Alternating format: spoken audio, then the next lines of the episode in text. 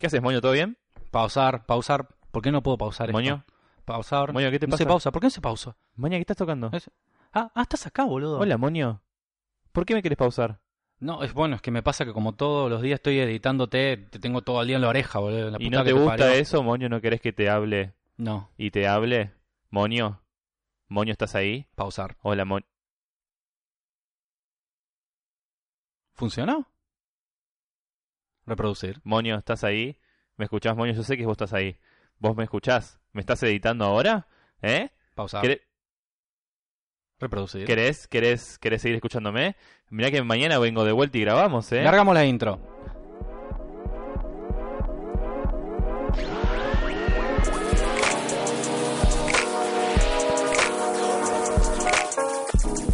Y bueno, ya llegamos. La legalidad, comprar alcohol, entrar a boliches y enlistarse en la milicia. Aunque los únicos shots que le gusta recibir a este coso melodioso son de tequila. Pero hoy, con Fernet en la mano, pero ya entrado en calor, el voto en blanco que supera a muchos candidatos. Sentado y tranquilo, un poco enfiestado, Lucho, el hermoso. Y al otro lado del estudio, o mejor dicho living, se encuentra sufriendo por el precio del Fernet. Es la devaluación que te pega justo en el pecho. Otra vez floreado, Lionel, el moño de la gente. ¿Cómo estás, Moño? ¿Cómo andas, Luchito? ¿Todo, bien? Nunca mejor dicho, enfiestado. Tuve como un, un viaje el viernes. O sea, ayer y hoy. Sí, me he enterado que has tenido una bella seguidilla de joda, de joda y de Sí, joda. sí, sí, pasa que... ¿Se acuerdan cuando les conté eso del el partibus? Ese partibus generó un quiebre en mi cuerpo. Y ahora mi cuerpo necesita joda todo el tiempo. Tipo, mis pies se mueven solos. Estoy en el bondi y quiero bailar. Tipo, no Hay una gran pasa. frase que ejemplifica eso, ¿eh? Es Mira. viernes y tu cuerpo lo sabe. Mi cuerpo lo sabe, pero aunque sea miércoles lo sabe. Como muy raro. Así que, mm, nada, sí fue una noche larga. Lo, lo bueno, y no lo puedo recomendar porque este capítulo va a salir después de que termine. Fui a la feria a masticar. Eso fue lo primero. Así empezó la noche. A las 7 de la tarde, en realidad, eh, fui a la feria a masticar. Recomendada por una amiga, Rochi, que nos escucha. Hola, Saluda a Rochi. ¿Qué es eh, la platos. feria Masticar? La Feria Masticar es una feria que engloba a, a varios restaurantes y cocinas y food trucks para que vos vayas y a un módico precio puedas probar diferentes alimentos, digamos. Eh, yo no había ido nunca y lo bueno es que como Rochi fue antes, eh, este lugar es tan grande que tiene un mapa. Y ella lo que hizo fue marcar en el mapa los lugares recomendados y las comidas recomendadas. Entonces me dio ese mapa, entonces ya tenía, sabía directamente dónde ir. Igualmente, más allá de, de esa, de esa guía, tratamos de probar cosas de otros lados. Es muy grande, sale, salía 60, 160 pesos, pero si tenés HSBC, tal vez si sos Premier, por ejemplo, podías ir entradas gratis, o los podías cambiar por, por puntos del HSBC, por ejemplo, como hice yo, para no gastar en eso. Y adentro, mínimo, tenías que gastar 400 pesos, que lo podías pagar en efectivo. O sea, te dan unos, como Lola Palusa, te dan unos cuponcitos con varios valores. El Lola Palusa viejo, ahora ya no. Eh, lo cambiabas la plata efectivo, débito o crédito. Después, si vos no ter- hay plata que no usabas, te la devolvían. Ibas al final y te devolvían la plata, por ejemplo. Cosa que no sucede porque... Pero no, me pasó, me pasó que ya habíamos, ya había, o sea, nos quedamos hasta el final, tipo 12 una. Termina a las 11, pero todavía había mucha gente, entonces nos pudimos quedar. Estábamos tirados ahí en el pasto y qué sé yo. Y nos vinieron a echar y ahí nos, nos olvidamos y no cambiamos toda la plata y fue, fue y la cambiamos por dinero de vuelta. Pero ponerle todo salía 100, 150, 200 pesos. Ese sería el rango de cosas. Todo salía eso. O 90 en algunos lugares. Lo que hice fue mm, tratar de probar cosas que normalmente no hubiese probado en mi vida normal.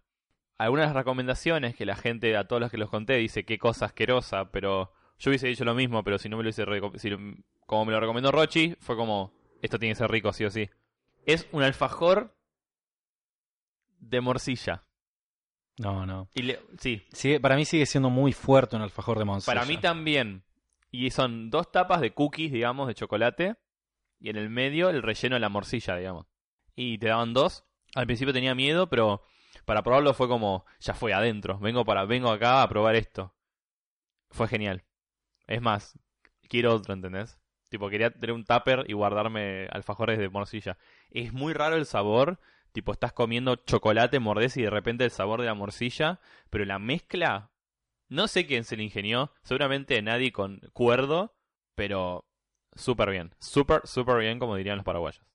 Muy rico, muy rico. Y así empezó Sí. la noche. Sí, igual sigo diciendo que para mí eso es una mezcla de alguien que bajonea fuerte. Sí, este, este chabón bajonea fuerte y dijo... Cinco de la "¿Y si mañana?" mezclo estas dos cosas y se llenó de guita.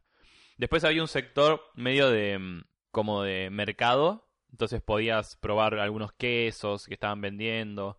Miel, miel directa del panal. Te probaban queso con miel, queso con dulce de leche, queso con esto, qué sé yo. Ibas probando un poquito ahí si querías comprar.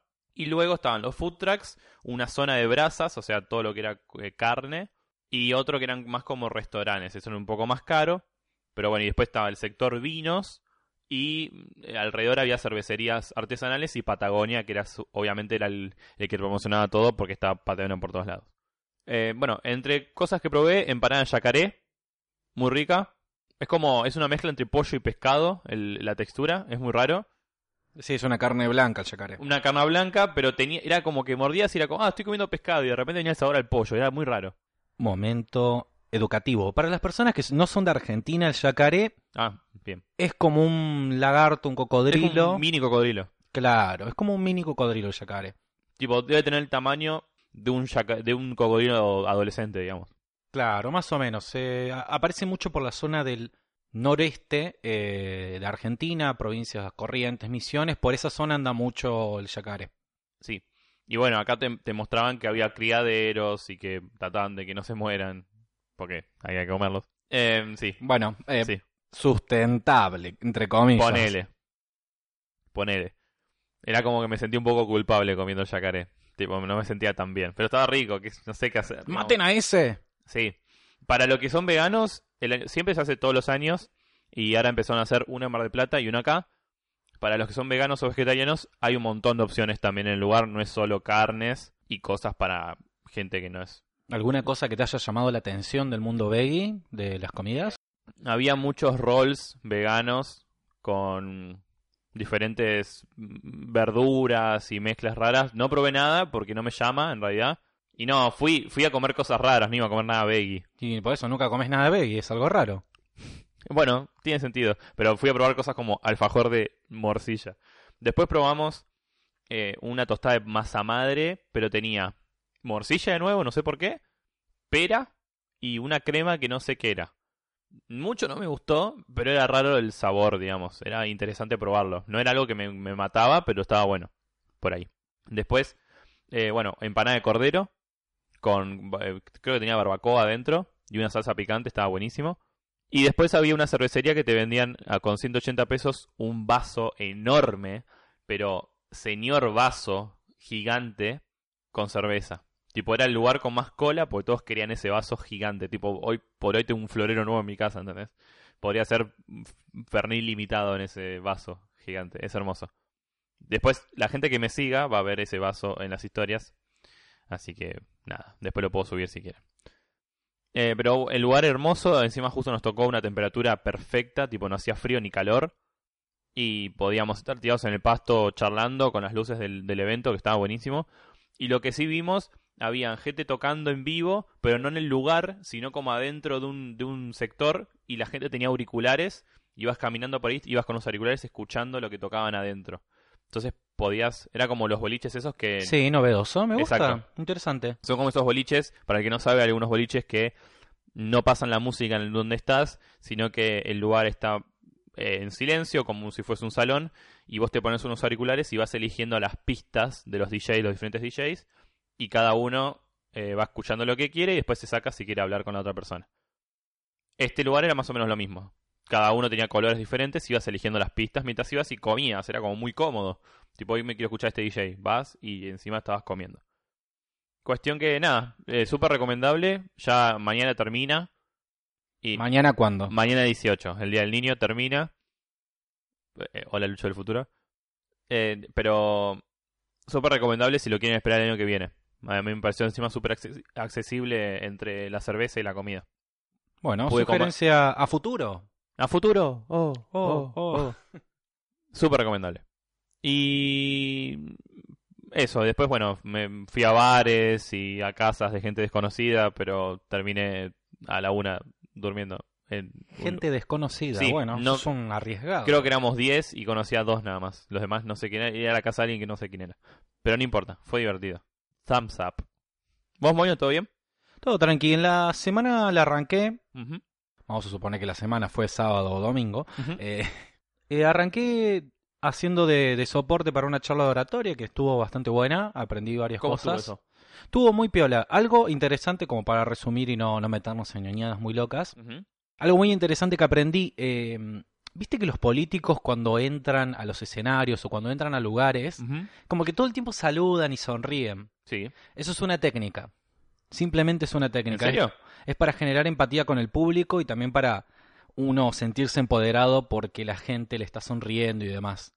Porque devuelven eso, porque- una sonrisa, digamos. Claro, porque encima, y, y tiene lógica, porque ponete a pensar, en un escenario donde tenés más de mil personas, no podés llegar a identificar a cada persona y, y saludarla como que realmente la conocieras. Obviamente estás saludando al aire. Y estás Y sonriendo. tampoco no puedes entrar sin saludar. Súper serio. Claro. A menos que forme parte de tu performance. Pero. Y es muy loco porque empecé después a mirar videos y casi todo el mundo hace lo mismo, con su, obviamente con su impronta, eh, pero eso, muy, muy, muy curioso. Me hiciste acordar porque hoy vi un stand-up de un cómico muy conocido, ahora no me acuerdo el, nombre, de Estados Unidos. El tipo era, medía 1,83, pero en el escenario era una pulga porque el escenario era enorme y entradas agotadas.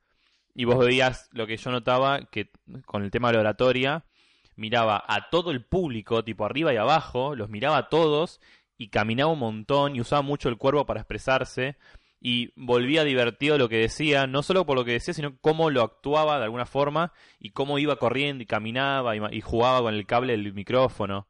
Cosa que capaz que no tiene nada que ver con lo que estaba diciendo, pero volvía divertido a la vista, digamos.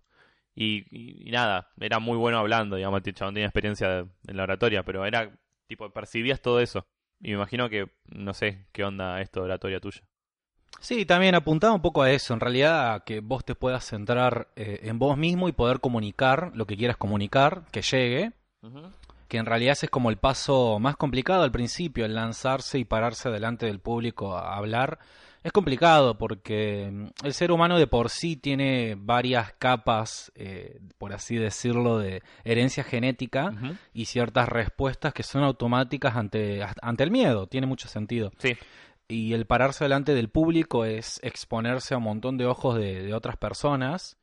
Y el cerebro eso lo interpreta como una amenaza porque estás en exposición para que alguien pueda estás atacarte. indefenso, digamos. Estás indefenso, estás indefenso en número, en un montón de cuesti- cu- cuestiones. O sea, sos el blanco fijo de, De mucha gente. de mucha gente. Por más que sabemos que No va a nada. suceder eso, pero el cerebro lo interpreta así. Y ya aprendimos muchas técnicas de respiratoria, de cómo mirar al público, de cómo poder eh, encontrar nu- nuestro anclaje. Eso es algo bastante interesante. ¿Anclaje como una persona en el público? No, eh, es un anclaje más eh, al estilo emocional. Ajá. Vos tenés como cierta parte del cuerpo o tocándote cierta parte, no sé, la oreja, eh, el pelo, que te tranquiliza, porque lo que vos haces es todo el tiempo, cada vez que te tocas, eh, pone- ponerle el pelo o algún anillo, lo, le- lo pensás con una situación linda. Cada vez que tocas el anillo, pensás en una situación linda y es como lo que generás es lo que vos una vuelta capaz habías explicado con el círculo de recompensas y ciertas adicciones, generás eso, que el cerebro dice, tocó la, cada vez que toca el anillo piensa en algo lindo. Y bueno, toca el anillo, tengo que recordar ese, ese, ese momento lindo, Sí. relajado. Y después llega, se pone automático, es como vos capaz estás en la charla y te sentís medio presionado, tocas el anillo y te Como casi un superpoder. Claro, tiene que ser algo sutil, obviamente, Claro. no, no sé, no. Algo que no se note que estás todo el tiempo, porque lo que entiendo es, si alguien, vos estás dando una, una charla y estás constantemente, por ejemplo, tocándote el anillo, eh, causás como nervios a la otra persona, es lo que percibe el otro. Digamos, esa persona no está cómoda delante mío hablando. Entonces, claro, tiene que ser súper imperceptible para el otro lo que estás haciendo. Claro. Y encima es genial porque ponele que vos hablando te pones nervioso y haces que la persona que te vea se sienta nerviosa por verte nervioso. Exacto. Y vos ves a la persona poniéndose nerviosa porque vos... vicioso. Y no termina, y no termina. Eh, pero estuvo muy piola. Después de ahí comimos algo con, con la gente con la que estuvo la charla participando y demás. La pasamos súper bien. Y ese día, como estaba libre por la tarde, eh, decidí hacer algo que hace muchas ganas tenía eh, ansias de hacerlo y no lo hacía por, por colgado o por no querer, querer ir solo, que bueno, ya hablamos un poco de esto. También hace- hablamos de hacer hace cosas unos, hace- claro, hace unos episodios de hacer cosas solo, lo bonito que es. Y me fui al tranvía histórico eh, tranvía. de Buenos Aires, que es eh, el que está en Caballito, el Sí. único tranvía que sigue funcionando, dato Es verdad, lo vi de color. veces. Ujú. es el único. Que lo más luego que me enteré es que yo pensé que era como una atracción, atracción turística eh, solventada por el gobierno de la ciudad como tantas otras. No, la banca una asociación de amigos del tranvía, que adoro esos nombres, adoro esos del nombres. tranvía. Eh, es gente común como vos y yo que son apasionados del tranvía y quisieron hacer que eso siga circulando, que, que sea un patrimonio histórico de la ciudad. Ajá. Y ellos mismos con la asociación y afiliación al, al club este de, de amigos del tranvía Lo bancan. Eh, lo van bancando, también venden recuerditos. Yo, por ejemplo, me compré un libro que habla de los 100 años eh, de la línea A del subte, de acá de Ah, Buenos mirá. Aires. Que bueno, para la gente que no, no es de acá de, de Argentina y tampoco de Buenos Aires y no lo conoce, eh, la línea A del subte es la línea más antigua de toda Latinoamérica. Eh, fue la primera línea de subterráneo, metro o como se le diga en su país, eh, de toda Latinoamérica y bueno, tiene bastante historia para contar. Obvio. Que todavía no le pegué ninguna ojeada. Va, sí, le pegué una ojeada, pero no, no leí un par de páginas para ver qué onda. Pero por lo que vi, tiene, tiene fotos, está bueno. La calidad es linda. Copado. 250 pesos. Baratísimo. Para, para hacer un libro no es para hacer un libro muy barato. O sea, es muy barato para hacer un libro y muy barato para bancar que el tranvía siga funcionando. Sí. O sea, me parece un Y, y- genial. y subirse al tranvía es una experiencia turística, digamos. O sea, vos entrás para. Eh, o sea, te muestran el recorrido que hacía el tranvía. Claro, vos te subís al tranvía, lo bonito que vos te subís y el guarda ya te da tu, tu boleto. Como un- antes. Un, boleto antiguo que encima dice recuerdo de la visita al tranvía histórico. Está lindo el boleto. Eh, la misma textura y demás. Eh, te subís, está el chofer que te va contando antes de arrancar un poco toda la historia del tranvía, eh, de los primeros tranvías que eran, eso era muy gracioso, que eran, funcionaban con caballos, o sea, atracción a caballo. Mirá. Eso es muy loco. O sea, en la vía, pero con tracción a caballo. Loquísimo. Y, Qué loco. y bueno, y cuenta un poco la historia del tranvía acá en la ciudad, un poco de las legislaciones que se hicieron en 1960 y pico, 1960 más o menos. eh, sacaron una legislación que había que sacar a todos los tranvías eh, de la calle porque iban a empezar a utilizar los bondis, los colectivos y demás. Sacaron todo en dos años, eh, desmantelaron todos los tranvías y los vendieron. También sacaron un montón de vías, otros todavía están intactas, porque seguramente era más caro sacarlas que dejarlas. Sí. Mucho más quilombo sacarlas que dejarlas ahí. Total, Segura- no, no molestan, digamos. No, de última muchas veces le tiran el pavimento encima y ya está. Mm. Pero muy triste eso, que hayan desmantelado tantos eh, tranvías y que no hayan quedado, porque después los vendían por piezas. Y ellos, esta asociación, lograron, esto es muy loco, que en realidad el dato de color va por este lado. En todo el mundo eh, los tranvías son diferentes, los modelos de tranvía. En cada país, hasta es más, acá en cada provincia o, o estado o departamento, como les gusta decirle, tiene su propio tranvía, su modelo, que ninguno es parecido al otro. Y es muy complicado encontrar dos tranvías iguales eh, de diferentes lugares. Ajá. Y para conseguir el de acá, de casualidad en Portugal, en Lisboa, encontraron justo el mismo modelo que hacían correr acá en Buenos Aires. Eh, después de un par de negociaciones y peticiones, lograron traer ese tranvía acá y lo restauraron todo para que quede tal cual era el que corría. Qué en- loca esa historia. Pero, pero muy loco que, que se haya conseguido, porque pensás que hay muchos países, muchos modelos y es muy complicado encontrarlos y que justo haya un país No, que tenga el mismo. Se nota la, la pasión que tenía esta gente para buscarlo porque se fueron a otro país a buscarlo, encontraron el mismo, lo refaccionaron, hicieron todo el trámite para traerlo. Tipo, esa gente obviamente estaba muy apasionada con, al respecto de Es eso. increíble y a mí me siempre ese tipo de pasión me llama mucho eh, la atención porque podrían ser arqueólogos porque esa gente todo el tiempo está buscando piezas y refacciones originales para ponerlo en los tranvías. Empezaron hace 40 años con ese que consiguieron y ahora tienen nueve, nueve tranvías totalmente funcionales. Wow. O sea, es una locura. Es Y pensá que en parte lo bancan con su bolsillo. Y eh, hacer un tranvía no es joda, eh, sale mucha guita, debe salir más caro que un auto. Eh, sí, pues son muchas partes, muchas cosas. Y bueno, eso, la pasé súper bien, la experiencia es súper bonita. Ah, y lo más loco, es gratis, o sea, es totalmente gratis. Eh, Te iba a preguntar, o sea, deberían gratis. cobrar para bancarlo también. No, porque ellos quieren darlo a conocer y es su manera. Y algo muy, muy eh, interesante, noble, no sé cómo decirle, Eh, no buscan financiación del Estado porque ellos consideran que el Estado debería concentrarse en, osa- en otras cosas más que en bancar que un tranvía siga funcionando. De, de alguna manera es como un servicio a la comunidad también lo que hacen. Sí, mientras lo banquen ellos, mientras lo puedan bancar. Y, Todo bien. pero me encanta, me encanta mucha gente. Había una señora que parece que hace varias veces que venía y sabía de tranvías. Y es la típica, viste, que estás en la excursión y la señora le va preguntando cosas como súper detalladas y es como, oh señora, veo que usted viajaba en este tranvía. como. Usted nació con este tranvía. usted, usted nació en ese tranvía. ¿Dónde naciste? En ese tranvía. Pero posta, vale, vale mucho la pena. O sea, si viven acá en Buenos Aires, vayan al tranvía. ¿A dónde, a dónde tengo que ir para ir a poner, encontrarme con si esto? querés ir, eh, es Emilio Mitre y más o menos pasando lo que sería Goyena. Ok. Está justo donde está el taller de subterráneos de la línea, el, hasta el taller Polvorines. Ah, sí. Está Sí, justo ahí. Eh, y para ahí, en la, en la calle, el tranvía, eh, los sábados y domingos. Eh, los horarios creo que lo había dejado en Instagram en la foto que subí. Que bueno, si quieren ir a verlo, es mi Instagram Iba a consultar eso. EH. Leonel, E Leonel, ¡Eh, Lionel! ese mismo. Y pueden ahí ver los horarios del tranvía, está súper copado. O me pueden preguntar o pueden mandarle al podcast también. Que bueno, más, más de lo mismo es el, el Instagram del podcast, nos pueden preguntar. Y háganlo, y obviamente, si no están acá, eh, o sea, en Buenos Aires, eh, en La Plata, en Rosario también hay tranvías, en Córdoba también hay, y seguramente tiene que haber museos. Aprovechenlo, eh, piensen que ese, esa fue una de las grandes movilidades en unos inicios. Sí, es muy. Esas cosas, lo que me gusta es. Tipo, la estás mirando y flashear cómo era la vida en ese momento, digamos. O sea, subirse a ese, efectivamente, para llegar a otros lugares, a base de caballos a veces. Que, que lo que estabas viendo, eso funcionaba eh, ahora donde vos cruzás la calle y había un tranvía pasando por ahí. Esas cosas es muy flashero. Y ver fotos, a veces me pasa de encontrar en internet fotos de. Ponele. No sé, había el otro día había fotos de una parte de Buenos Aires, pero hace 70 años atrás. Y es como, yo paso por ahí, ¿entendés? Y ahora, y están esos locales que obviamente no, ahora no existen. Eran tres, cuatro locales en el medio de la nada, ¿entendés? Y después todo mm, carretas y barro. Es más, me parece que quizás seguimos la misma cuenta de Instagram, eh, que creo que se llama Buenos Aires Antigua, ¿no? ¿Voy a decir que yo también la sigo? A ver.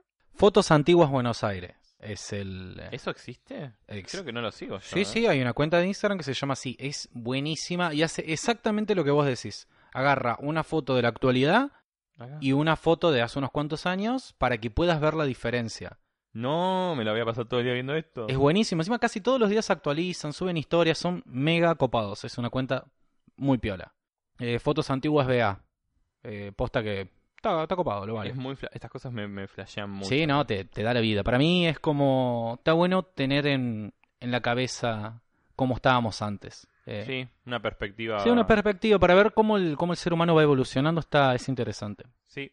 Bueno, y hablando de, de este episodio en el que estamos, Ah, que yo te digo que siempre investigo, los números. de 18, el 18, obviamente el chiste un poquito quizás de la presentación era lo que casi en muchas partes del mundo es que eso es bastante curioso, eh, la legalidad es a los 18 años, Sí. tanto para comprar cosas, comprar alcohol, enlistarse en la milicia. ¿Sabemos por qué?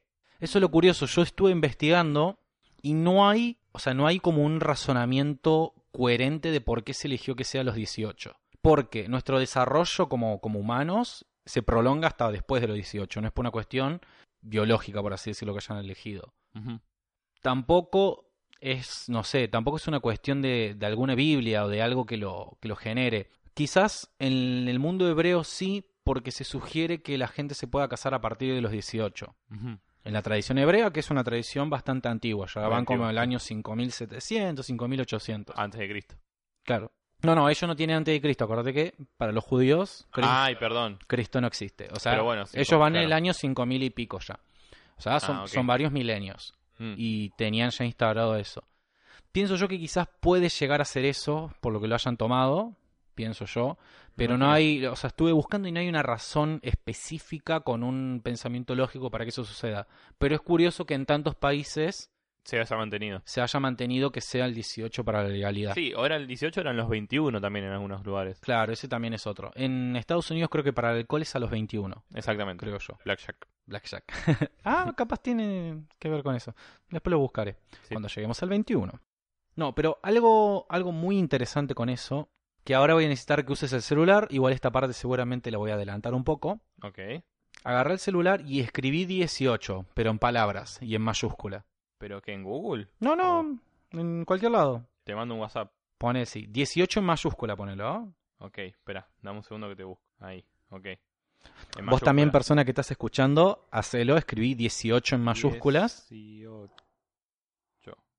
Sí. Bueno, ahora imagina ponerle una línea en el medio de toda la palabra, a lo largo. Una línea que lo rompa a la mitad la palabra. Ok. Imagínalo en tu cabeza. ¿Viste que es simétrico? Sí. Es simétrico, sí. Es el único número escrito en letras que es simétrico. El 18. Quiero escribir otro. En realidad, o sea, no es el único, es el número más largo en español que es simétrico escrito. Si, si lo veo así, es más fácil, sentido. ¿viste? Mm. Sí. Mira.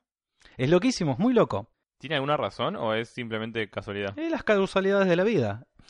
Algo muy interesante que además del cero, porque el cero también tiene esta cualidad, porque bueno, el cero es mágico, básicamente. Sí, el cero es todo. El 18 es el único número que equivale al doble de la suma de sus dígitos. Ok. Esto sería, la suma de sus dígitos son 1 y 8. Sí. 1 más 8, 9, el doble, 18. Es el único número además del cero que puede hacer eso. La puta madre. No, es loquísimo. Y algo que acá es como acá donde cuando yo lo vi se me rompió el mundo. Imagina esto. El 18 es un número sagrado para el pu- pueblo hebreo y los judíos, o sea, para los judíos. Y también es un número sagrado para los neonazis. Paradójico, muy paradójico. Wow. Acá vamos a contar eh, un poco. Para los hebreos, o sea, para, eh, en la lengua hebrea, para los judíos, el, el 18, dividido, o sea, el 10 y el 8, el 10 se pronuncia yod y el 8 yet. En realidad es como el, lugar numérico que tendría el alfabeto Ajá. en esas dos letras, el yet y el yod. Que esas dos letras unidas eh, llegan a la palabra yai. Yai es vida, básicamente. Ok. Yai es vida y por eso para ellos el 18 es un número sagrado. Es más, cuando dan donaciones siempre la hacen en múltiplos de 18. Eso es bastante curioso. Qué tierno. Sí. Eso es muy tierno. Para los neonazis, y este es un poquito más fácil porque pasamos del alfabeto, alfabeto hebreo a- al alfabeto el arábico. No, arábico no. Ay, ¿cómo se dice el alfabeto? El, ¿Alfabeto griego? no, el común, el de nuestras letras. Ay, qué buena pregunta. Ya lo averiguaremos. Bueno, pero para el alfabeto de las letras que conocemos nosotros en español, inglés y Bien. e italiano, básicamente. El 18, o sea, si hacemos lo mismo que hicimos con la otra, con lo que hacíamos con el hebreo, para el número 1 corresponde la letra A, para el número 8 corresponde la letra H.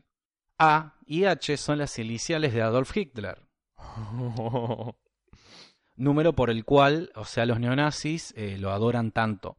Y para también meterle un poquito más de pica, eh, el 18 sería la sumatoria de 6 más 6 más 6, que es el número de la bestia, número satánico y diabólico Satán, Satán. para católicos apostólicos romanos, no sé si para los griegos, pero para los católicos apostólicos romanos y el común popular de películas y demás, el 666 es el, el número de la bestia, eh, relacionado con el diablo y todas esas cuestiones. Bien.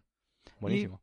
¿Ves? Y y es, es loquísimo, porque todos los números tienen algo mágico, pero el 18 tiene varias cosas que me interesaron mucho. E- e- Es interesante lo de la simetría, es interesante lo del doble y es interesante la paradoja entre judíos y, Y nazis. neonazis. Unificados por un número. Loquísimo. ¿Cómo hacían con el 18? Bueno, es que muy loco. ¿Sabes qué?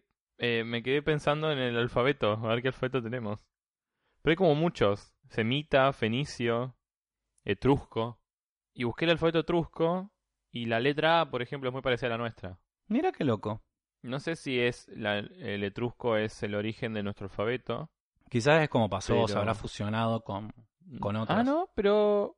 Bueno, más o menos, ¿eh? Las letras son muy parecidas a las nuestras. Tal vez... Interesante. Bueno, eso podríamos hablar en el próximo. Alfabetos. Sí, o definir de dónde es que sale la esa frase una belleza etrusca. Wow. No lo había pensado. No es una frase que escuche mucho tampoco. No, es una frase muy de antaño de, y de gente claro. española. Ah, Vaya belleza etrusca.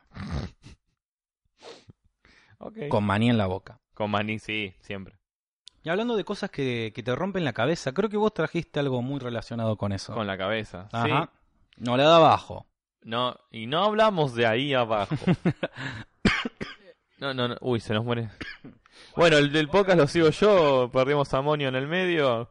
Eh, que descanse en paz. ¿Para qué? Para que me tomo el Fernet que me curativo. Bien. Esperen que yo voy a tomar también Fernet. Bien. Eh, a nosotros... Uy, sigue tosiendo, se nos va a morir. No, es que encontré, no, no sé por qué, pero me apareció acá eh, la banda 18 quilates. ¿Te acordás de esa banda? 18 quilates. Búsquenla. eh, pa- para la gente de Argentina y también la que no es de acá. Y para, busquen a todos. Eh, busquen 18 quilates, es una banda de cumbia muy bizarra y arrancaba todas las canciones con... 18 quilates. Sí, siempre. Tipo era como Paulo Londra, pero con 18 quilates. Igual. Eh, Bien. Es más, 18 quilates es mejor que Paulo Londra. Bueno, em, a muchos nos gustan los Avengers. Nos gusta DC, nos gusta Marvel, nos gusta Superman. ¿Por qué nos gustan esos superhéroes? ¿Por qué? Porque tienen superpoderes. Porque no son como nosotros. Porque Superman puede volar y tirar rayos láser. Porque Spider-Man puede tirar eh, telarañas de la muñeca y balancearse por Nueva York. Pero Y Batman tiene plata. Batman tiene el superpoder de la plata. No lo quería decir, pero sí. Bueno, Superman le tiene mucho miedo a Batman. Bueno, cuestión que en realidad nosotros también tenemos superpoderes. ¿En serio? Te juro por Dios. Ay, Son superpoderes mentales. Tipo, tu cabeza tiene poderes. Y te lo voy a demostrar. Con... ¿Qué? ¿Qué querés? Moño se sigue muriendo. me sigo muriendo. Pero para esto creo que necesitamos una cortinilla Cortinilla. y que arranque como...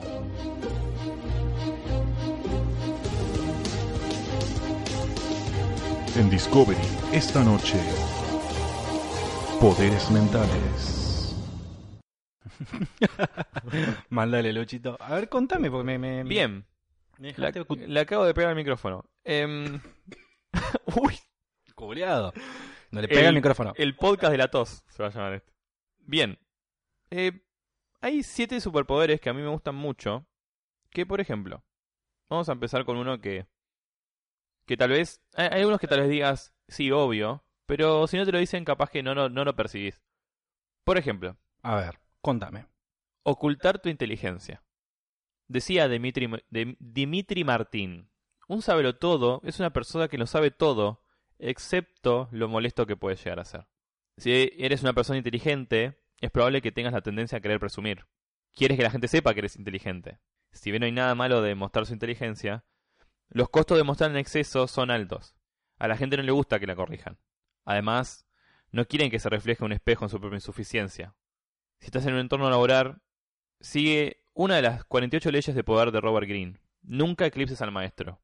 Mostrar a tu jefe es una forma segura de hacer que la relación sea polémica. O sea, empezar a mostrarle tu inteligencia a tu jefe, por ejemplo, y tratar de superarlo puede ser polémico. Está bueno, pero no en exceso. Mostrar a las personas en general significa que te falta un tipo de, de- un tipo importante de inteligencia, que es la social. Claro. Si tuvieras inteligencia social, sabrías que dejar que otras personas se destaquen los hace sentir importantes. Y conectarían ese sentimiento de importancia con estar cerca de vos. Además, parafraseando a Green, a Robert Greene, El del libro ese que dijiste, las sí, 48, 48 leyes de poder.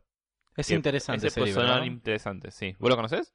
Conozco algunas leyes, está lindo el libro ese. Ok, Es- no sé si lindo, es interesante. un lindo libro.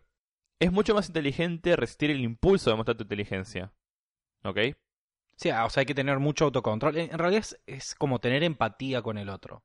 Sí, y es como una especie de también de, de estrategia.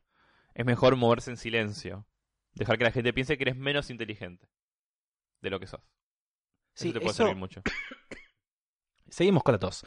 Eso me hace acordar eh, un poco. No sé si conoces el efecto Dunning-Kruger. Dunning-Kruger. Me... no. Mira Es si muy- me suena, pero en realidad no. Es muy curioso, es un sesgo cognitivo en el cual tenemos que sobreestimamos nuestra habilidad en algo o desestimamos nuestra habilidad en algo. Ok.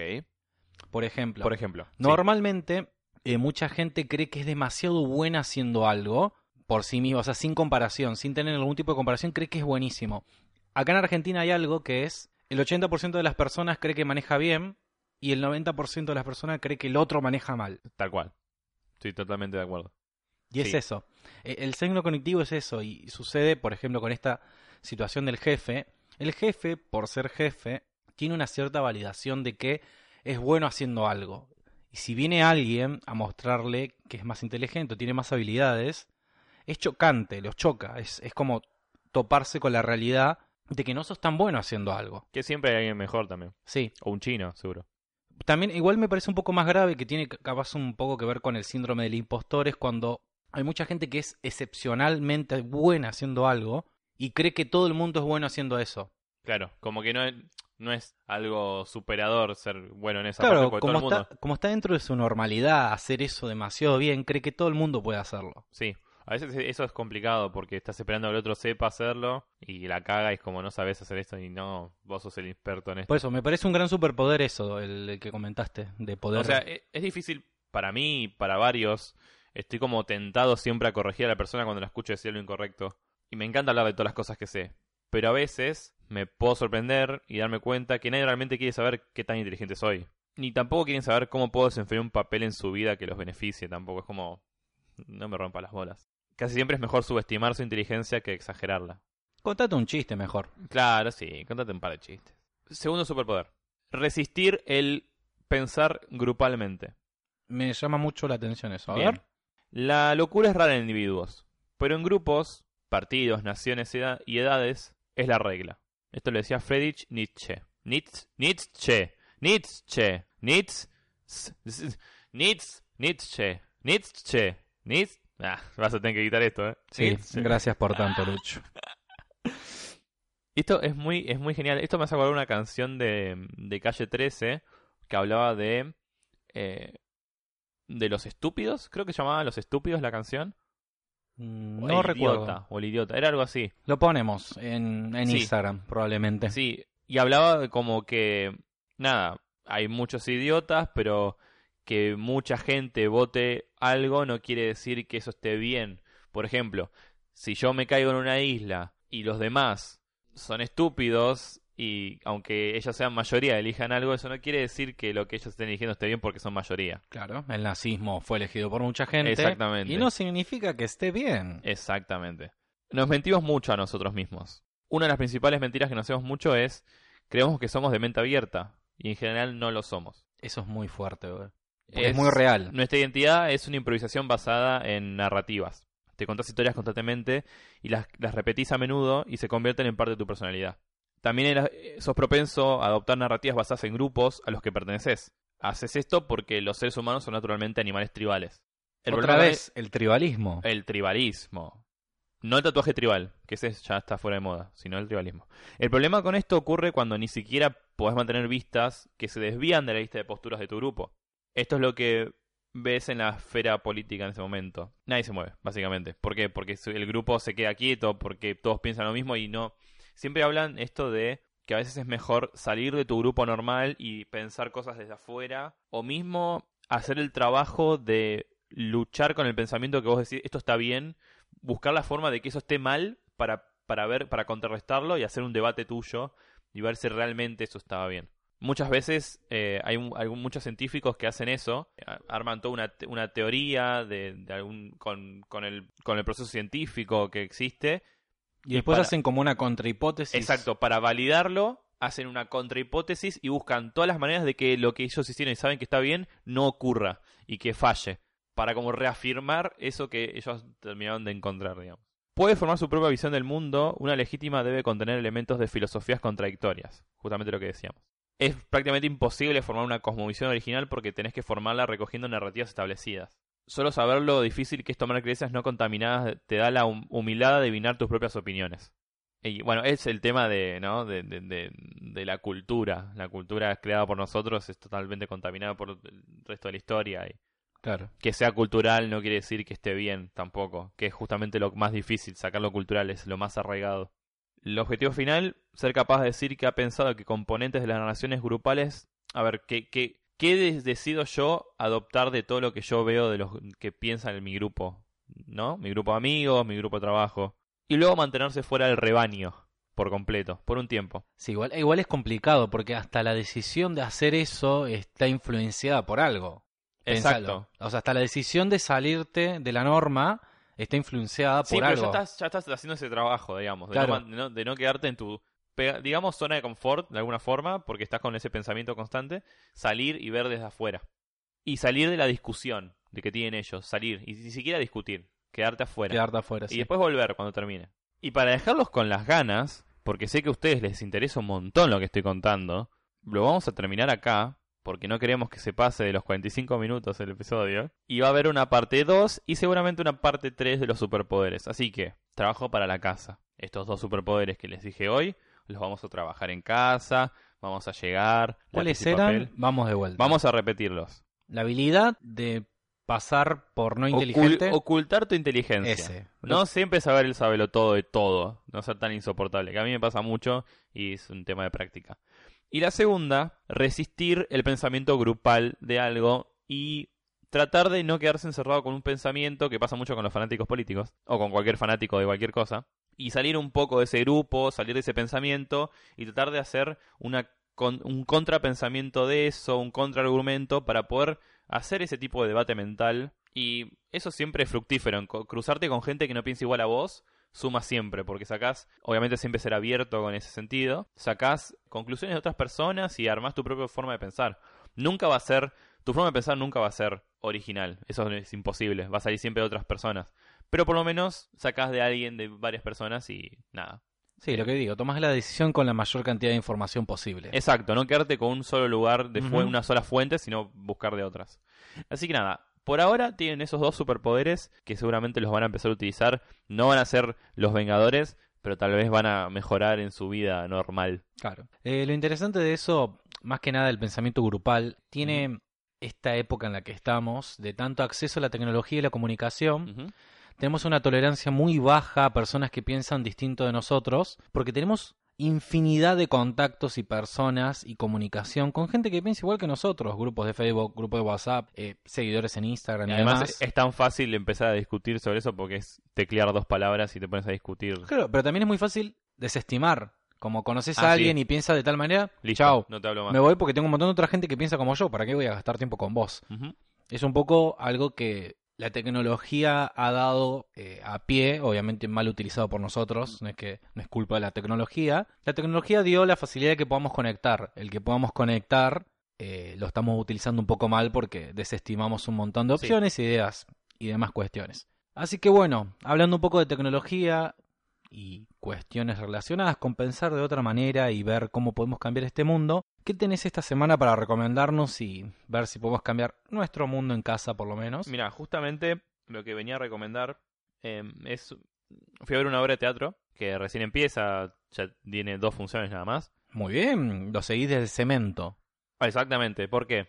¿Por qué lo sigo? Porque en realidad fui a ver, es mi profesor de impro, Itil Hermoso, el famoso Itil Hermoso, por eso Lucho lo Hermoso en algunos momentos. Él actúa en esta obra, la estuvo promocionando, se llama Lo que quieren las guachas. Tal vez el nombre suene a una pelotudez, o sea, alguna especie de comedia o no, o eso, pero en realidad es una... Va, para resumir la historia, sin contar nada, grupo de chetitos de colegio, medios bully, por lo menos uno, y familia marginal que vive en una villa, que trata de salir como puede, vender medias, etcétera, y estas dos clases sociales, estos dos tipos de vida se cruzan y suceden cosas con cada parte de la familia y de este grupo de amigos. Es una obra súper fuerte, súper fuerte, súper actual. Habla de género, aborto, violaciones, prostitución, bullying, clases sociales, etcétera. Tipo, es muy actual, habla de muchas cosas así. Se llama Como quieren las guachas por un tema de también de la música que se escucha, de lo que se pasa con eso,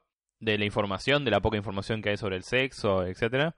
Y eh, no sabía que yo iba iba a ver eso.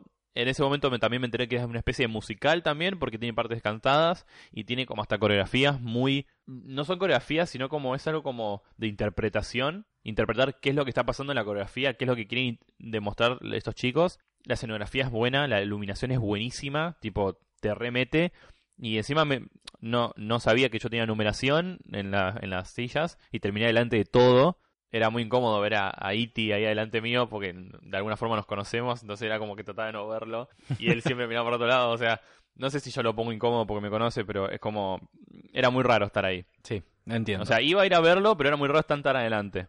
Y, y lo recomiendo muchísimo, muchísimo. Además es teatro independiente y siempre hay que apoyar el teatro independiente, mucho más que nada ahora. Eh, y tiene todo este tema político y de ideologías que, que- que la verdad es que me, me movió muchísimo. Quedé choqueado porque es muy gráfico también, es brutal. Y no me esperaba, encima actúan todos muy bien. Tipo, no me esperaba nada de eso. ¿entendés? Buena onda. Me esperaba una obra de teatro común. Convencional pero- de teatro independiente. Exacto, pero actúa- act- los chicos actúan muy Buena bien. onda. ¿Y dónde, dónde los podemos ver? Em, se llama El extranjero, se llama el teatro. Yo igualmente en mis historias ya lo compartí, pero después cuando pasemos eh, las publicaciones normales del, del podcast, voy a tratar de etiquetarlos y poner el- dónde es la- las funciones para que lo vayan a ver. Sale 250 pesos la entrada para hacer obra de teatro, nada. Nada, muy Y nada. se llevan una hora y media de, de, de laburo mental. Tipo, van a salir movilizados y estas cosas les importan, les interesan, van a salir movilizados. Mucha gente salió llorando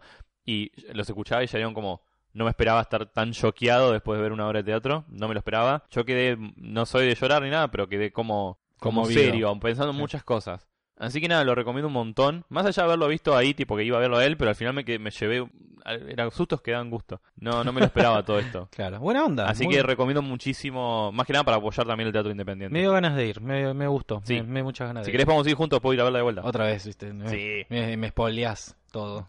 ahí en el momento. ¿Vos, Moño, tienes algo para recomendar? Eh, por mi parte, algo un poco más relajado, porque esta semana estoy un poquito más relajado. Eh, recomendar que salió hace poco en Netflix un revival, vamos a decir. Lo han traído Oh, ya sé lo que directamente desde los 90. Desde los 90. Por ahí.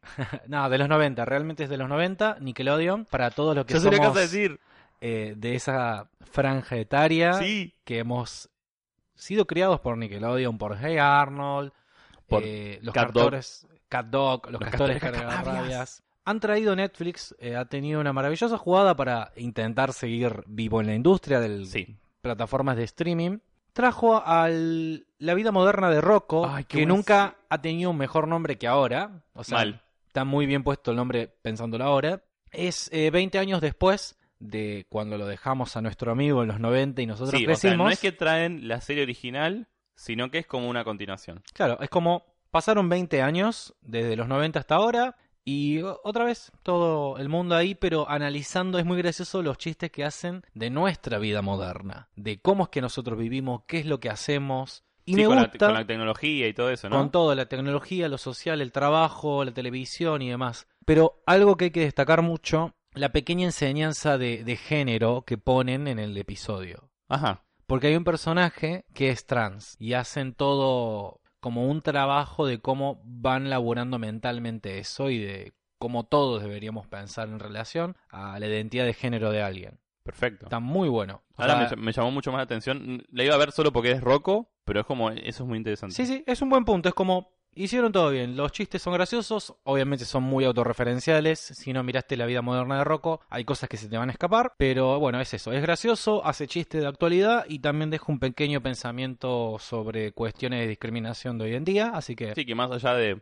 haberlo visto o no Rocco, yo vi, en mi infancia vi Rocco, pero no creo que me acuerde referencias. Tal vez alguna que otra, algún personaje, pero muy difícil, igualmente. Pero eso, dura 45 minutos, está bastante bien para... ¿Cuántos capítulos son? No, no, es uno solo, o sea, es un solo Ah, capítulo. ¿Es un solo capítulo? Un solo capítulo. Ah, tipo película. Sí, un revival, es eso. Un solo capitulito, lo ves, te quedas contento y ya está. Creo que está bastante bien hecho. Creo que si hubieran hecho una temporada entera, quizás Ahí, podríamos claro. empezar a encontrarle fallas o que se haga denso. Así que eh, están haciendo un testeo, me parece, para ver si pueden traer Bueno, otras cosas. ahora van a sacar la película de Invasor Sim. También la película de Invasor Sim, que la estoy esperando bastante porque me Sí, gustaba mucho. Me gustaba muchísimo bizarra. ese mundo mugriento y apabullante que tenía Sim. Sí, básicamente era casi como un fin del mundo. Sí, sí, además tenía ese aspecto todo sucio, posta, tipo como que todo el mundo era nada, como que estaba todo dejado estar. Me encantaba. Era muy raro. Hablando, bueno, y de suciedad y de fin del mundo, vamos a hablar de cosas un poco más bonitas, como por ejemplo tu Instagram, Lucho, ¿dónde te puedo encontrar? Mi Instagram, que tiene un nombre genial ahora, se llama arroba luchompson. Lucho, M, una P y después son. como hijo en inglés. O sea, el hijo Luchomp, ¿ok? Así me tienen que buscar. Arroba Luchompson. Que ahora estoy publicando un montón de cosas. Yo siempre comparto eh, infografías y videos cómicos y, mm, bueno, feminismo y esas cosas. ¿Por qué decía feminismo? Feminismo. ¿Por qué? No, porque la gente, viste, se pone nerviosa.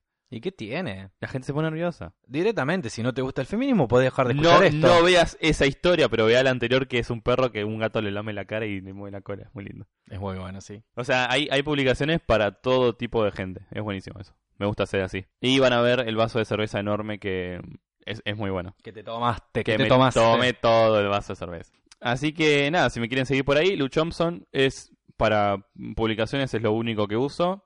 Facebook lo uso, pero para en realidad para informarme a mí, así que no me van a ver mucho ahí. Así que no creo que la gente use Facebook. Así. ¿Y vos, Monio, qué onda? A mí me pueden encontrar como eh, Lionel.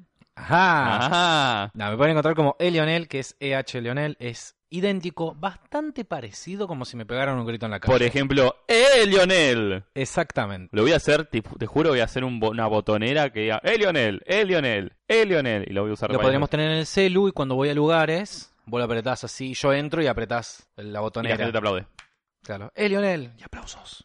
Eh, me pueden encontrar por ahí. Voy a. Esta semana tengo muchas ganas de hacer una historia con todos los libros que, que vengo leyendo eh, Oh. para ir mostrándolo y recomendarlos. Eh, me dieron ganas de hacer eso porque tengo varios que, que tengo en mente. Particularmente ahora estoy leyendo eh, El Puente, que es un libro que habla de la construcción de, del puente, na- eh, ¿cómo era? Berrazano Narrows, que es el puente que conecta la isla de Staten Island con Brooklyn. ¿Dónde conseguiste ese libro? Eh, me lo dieron en la juntada de Día Millonaria. Ah, Gran libro, gran libro. gran libro. Del club de libro Legram. Es, eh, está muy interesante el libro posta. Porque pensé que iba a ser un poco más técnico, pero no, es más narrativo. Es como una crónica narrativa contando paso a paso cómo se fue haciendo el puente y cómo eso afectó a, a las Sí, si comunidades equivoco, aledañas. Lo escribió una persona que vivía cerca, ¿no? Que veía cómo fue la construcción. Creo que no. Lo escribió alguien que es un crónico, o sea, que hace crónicas periodísticas. Ok. Que murió hace un par de años. O sea, interesante que haya podido escribir sobre algo tan mal, viejo. sí. Así que bueno, me pueden seguir por ahí que voy a estar publicando libritos, eh, lugares que visito, fotos, un poquito, no sé, con calidad, ponele, o no. Y- Con el Note 7. Claro, con el Note 7. Ah, bueno, y vamos a suponer algo porque esto sucede y sucede bastante. El Instagram de- del podcast llegó a los 100 seguidores, o sea, claramente hay gente que prefiere seguir el, pod- el Instagram del podcast antes que ¿Tenemos nosotros. 100 seguidores en el podcast? Sí, en Instagram sí. Y wow. en Spotify tenemos casi 50, venimos... Vamos. Venimos bien. 50 cent. 50 cent. 26 pesitos. Sí, vamos a ver si en algún momento le podemos ganar a la cotización del dólar. Pero estamos en eso. Si quieren seguirnos en Instagram o en Spotify, eh, somos más de lo mismo. En Instagram le agregas la P que es de podcast o de por qué compramos maní, no compramos papitas. Pero bueno, Patrimonio cultural de las tren. claro, el patrimonio cultural del tranvía. No, y bueno, nos pueden seguir ahí en más de lo mismo P. Pueden eh, sugerirnos temas, nos pueden preguntar por qué hablamos de estas cosas. Nos pueden sugerir fotos de gatitos. Instagram, fotos de gatitos. Nos gustan los gatitos. Sí. Podrían mandarnos fotos de sus gatitos. también. Gatitos y perritos también. Y perritos también, No no, no, no, discriminamos, sí. Va, si tenés un yacaré en tu casa, ojo de no llevarlo a la feria no lo masticar, lleves a la feria masticar, tampoco lo lleves a mi casa porque hago empanada. se lo van a engullir. Eh, gran palabra engullir. Así que bueno, nos pueden seguir en Instagram como más de lo mismo P y en Spotify o iTunes. También iBox, si es que usas iBox.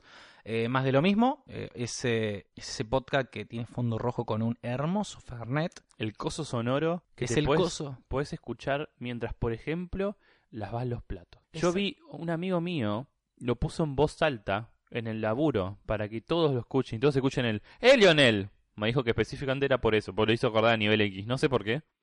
Bueno, Pero le mandamos saludo a Lionel un Campoy. saludito a Lionel Calpoy. A Lionel Campoy que nos- Action. Action. Y a tu amigo del laburo. Sí, Santi. No es de mi laburo, solo que lo puso en el laburo de él. Pero Santi Wow. del Colo. Estamos llegando a otros laburos que Sí, no sí, son sí, los sí, no era nuestros. mi laburo. Yo lo pongo en voz alta en mi laburo, pero él lo puso en voz alta. Claro, autopromoción, está muy bien. Autobombeo Eh, mal, obvio, fuerte. del malo. Bien. Así que bueno, un saludito a Santi que nos anda anda esparciendo esto como si fuera una gripe A, podemos Sí. decirle. Una Sí, gripe además es, es como ese fanático religioso que quiere formar parte, tiene muchas ganas de, de estar en el podcast y es más, me mandó, ¿viste tus presentaciones? Sí, Me mandó una presentación que hizo él. que la pase, que la mande por el Instagram del podcast, que vamos a analizarla con el comité veedor de presentaciones. Y Fernetes. Y bueno, también Fernets. Porque Ah, se quedaba recallado. Se puso en pausa. No. Eh, pero sí, llegamos a ese momento en el que hay que darle pausa a este cosa sonoro porque nos tenemos que ir, es bastante tarde. Sí, no Mañana- me importa mucho. Y mañana es día laboral. Mañana es domingo. Pero es una especie de día laboral. Ya Para les contaremos, ya les contaremos. Así que bueno, Luchito, es un agrado total haber pasado esta inserte momento del día en el que estás escuchando contigo. Sí, a mí también me gusta mucho. Gracias de vuelta por invitarme, Monio. Eh, gracias, gente, por escucharnos, por apoyarnos, por lavar los platos mientras nos escuchan, porque la gente en el laburo los, me escuche y no sepa quién soy. Y cada vez que me escucho no me guste mi voz, pero yo sé que a ustedes sí. Pero viste que a nadie le gusta su propia voz. Así que nada, estoy muy contento. Muchas gracias. Y el próximo, tal vez, pase algo muy genial. Nos escuchen. Es muy importante, sí.